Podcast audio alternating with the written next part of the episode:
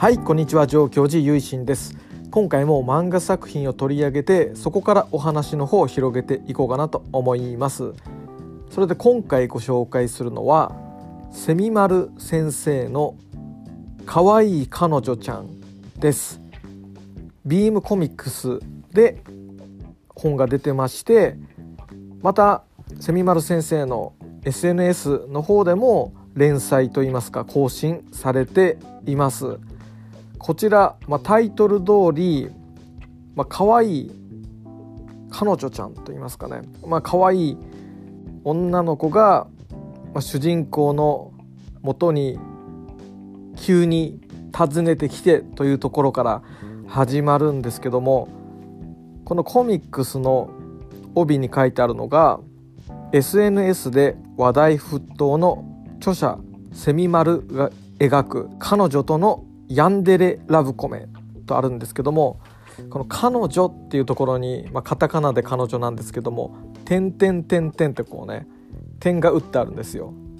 ちょっとこれは注意してくださいよっていうねそういうことをしてるんですけども、まあ、どういうことかっていうと、まあ、別にね彼女じゃないんですよね。ある日、まあ、アパートに突然、まあ、現れたと言いますかピンポーンとチャイム鳴らしてやってきた、まあ可愛い女性なんですけどもなんかどうも様子が変でみたいな挨拶と言いますか、まあ、そうした印にということでケーキを持ってきてくれてでそのケーキはどうやら手作りのようででそれを食べた主人公は急に眠くなってで気が付いたら夕方になっていてその可愛い彼女ちゃんがこう何やら合鍵のようなものをご機嫌な様子で持って、えー、こう去っていくみたいな描写があったりこれどういうことなんだろう？どうどういうことなんだろうっていうね、まあ、めちゃくちゃ、まあ、分かりやすいんですけども主人公からすると何が起こってるのかみたいな。でその後も何か知らないけどなぜか知らないけど部屋が綺麗になってて洗濯されてるぞとか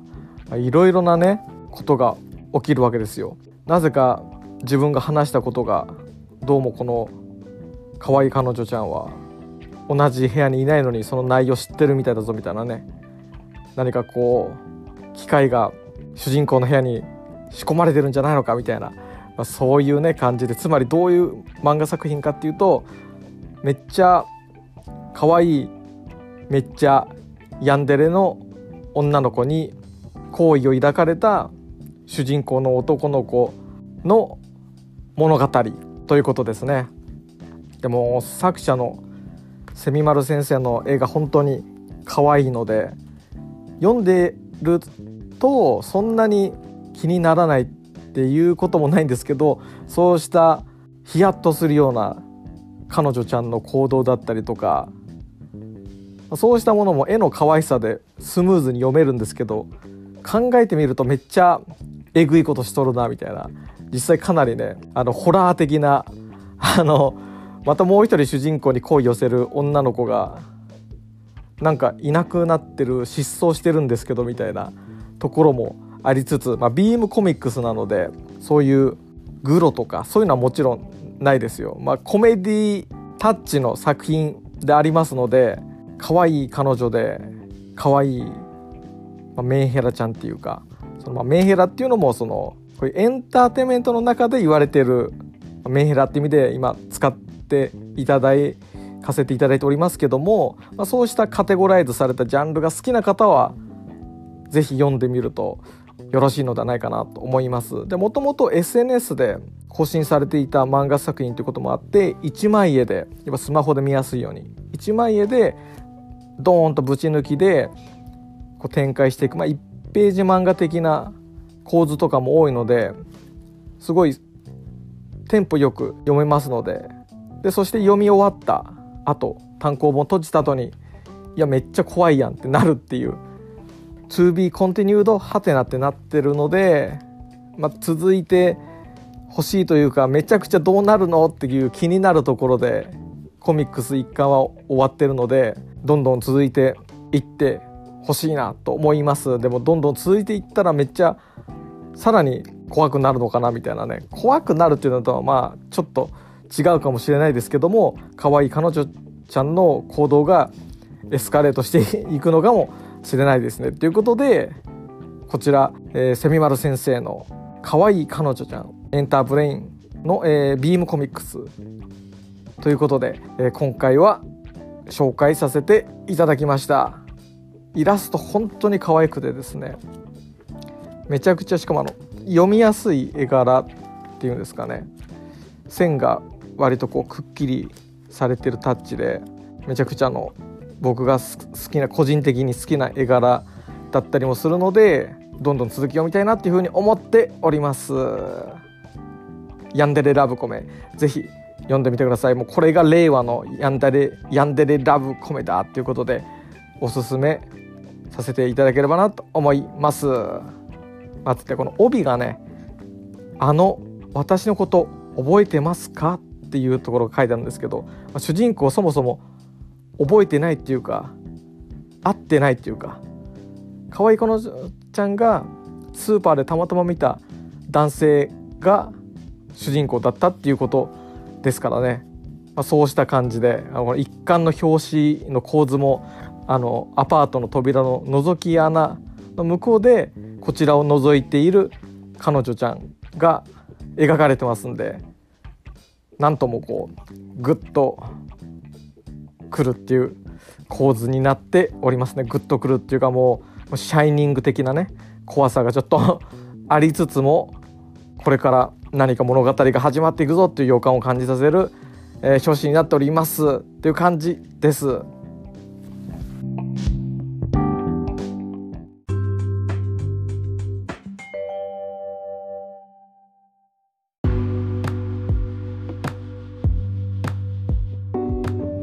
はいというわけで後半パート入っていきたいと思います。前半パートではセミマル先生の可愛い彼女ちゃんという漫画作品をご紹介させていただきましたけども今回はこちらのタイトルからですね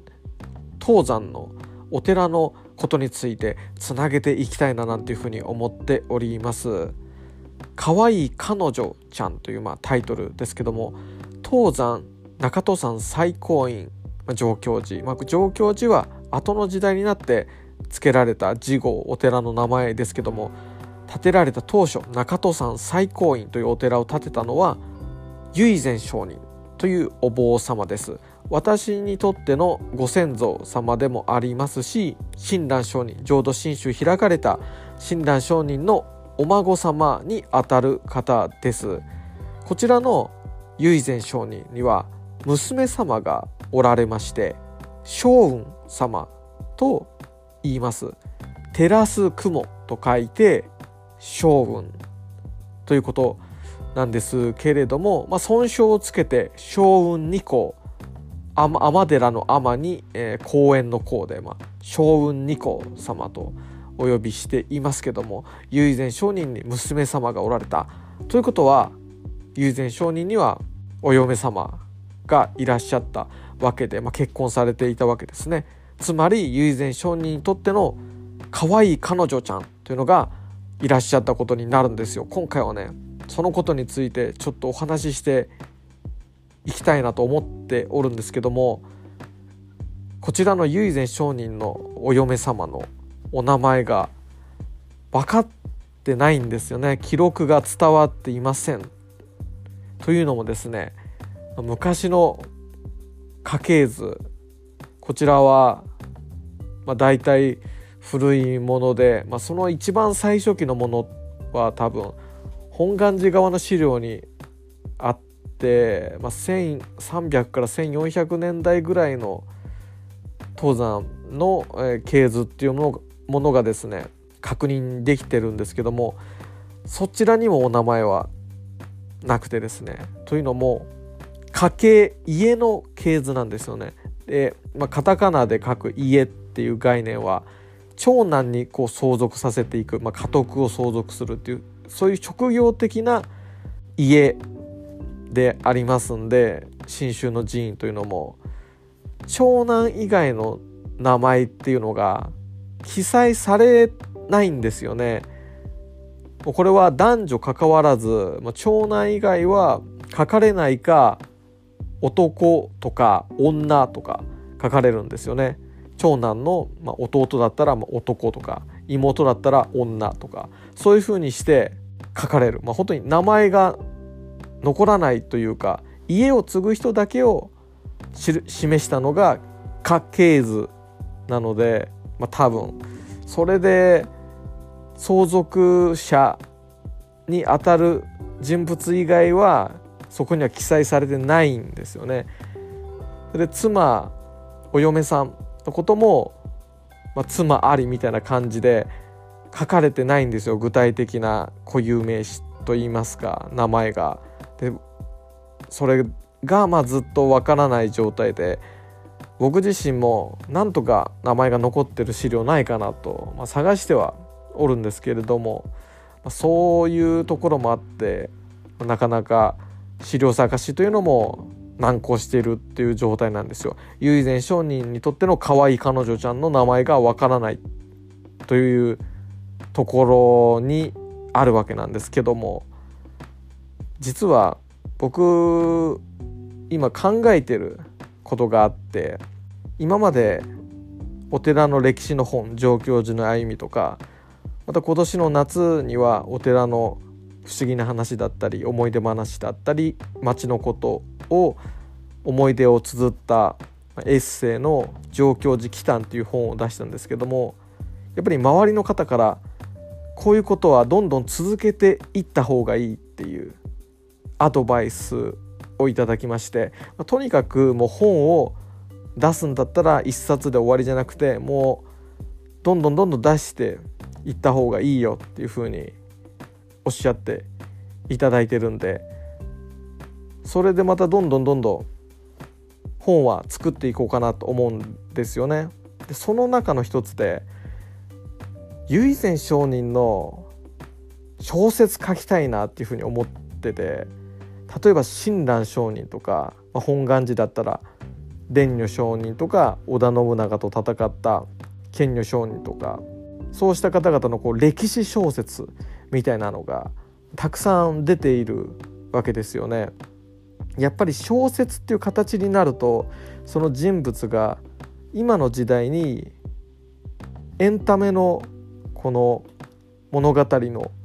人物として親しみが出てくるっていうか蘇ってくるようなところがあると思うんですよね。大河ドラマとかでも例えばそうした「どうする家康」だってこれで多分家康公とかがまた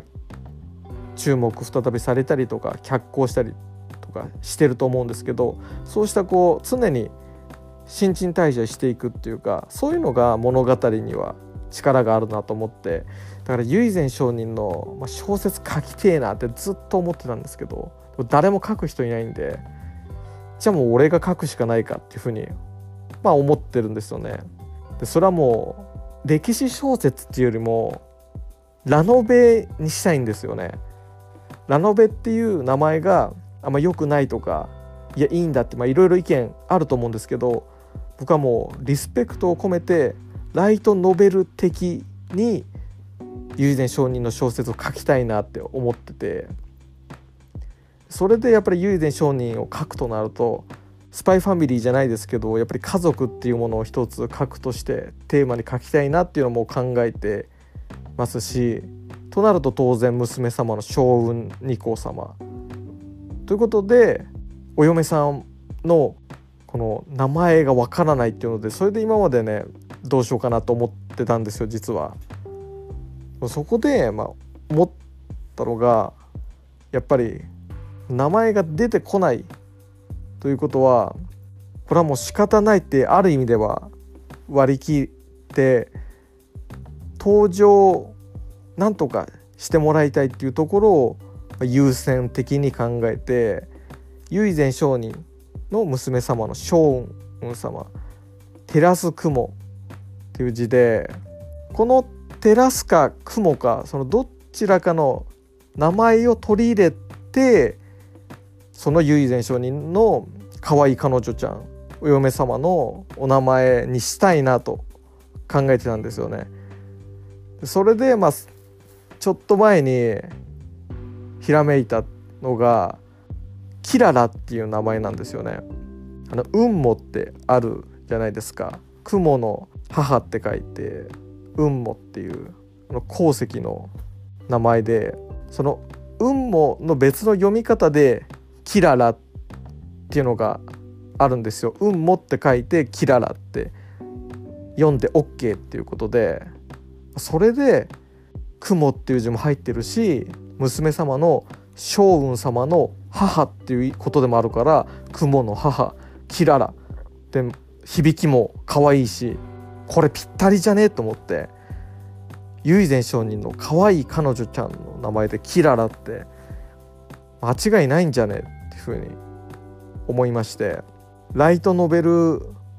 としての唯前上人の物語では、まあ、現在、まあ、ヒロインとしてこのキララ様ということでちょっとプロット組んでみようかなって思ってるんですよね。や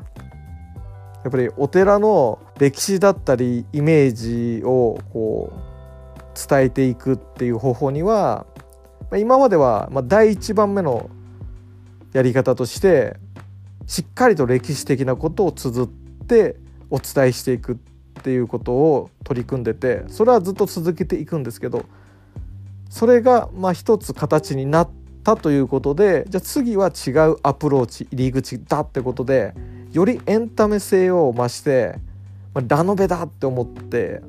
それでちょっとチャレンジしてみようかなっていうふうに思いますね。まあ、もし完成したらまひっそりとお寺とかに置いとくと思うんですけど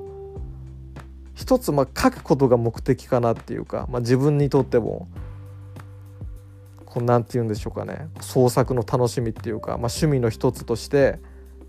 やってみたいなっていうのもあったんで、まあ、チャレンジ何でも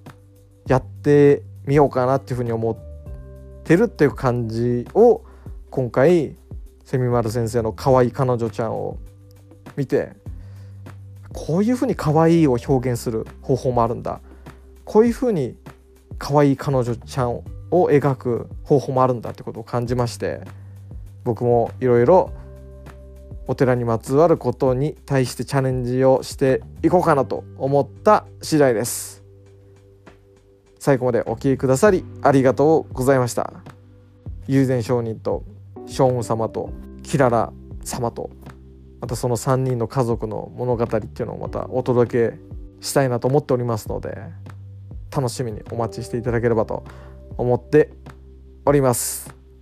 どういう話にしようかなっていうふうのはまあいろいろ考えているんですけど私立私立ベースか、まあ、学園パロディーかってのもあるんですけどその将軍様がね娘様が出てくるっていうことで、まあ、学園パロだとエピローグにしか出せないかなっていうふうに思うんで、まあ、私立ベースでいこうかなとか、まあ、考えておりますけどどうなるかはまだ不明でございます。っていう感じでした。合唱。何万ダブ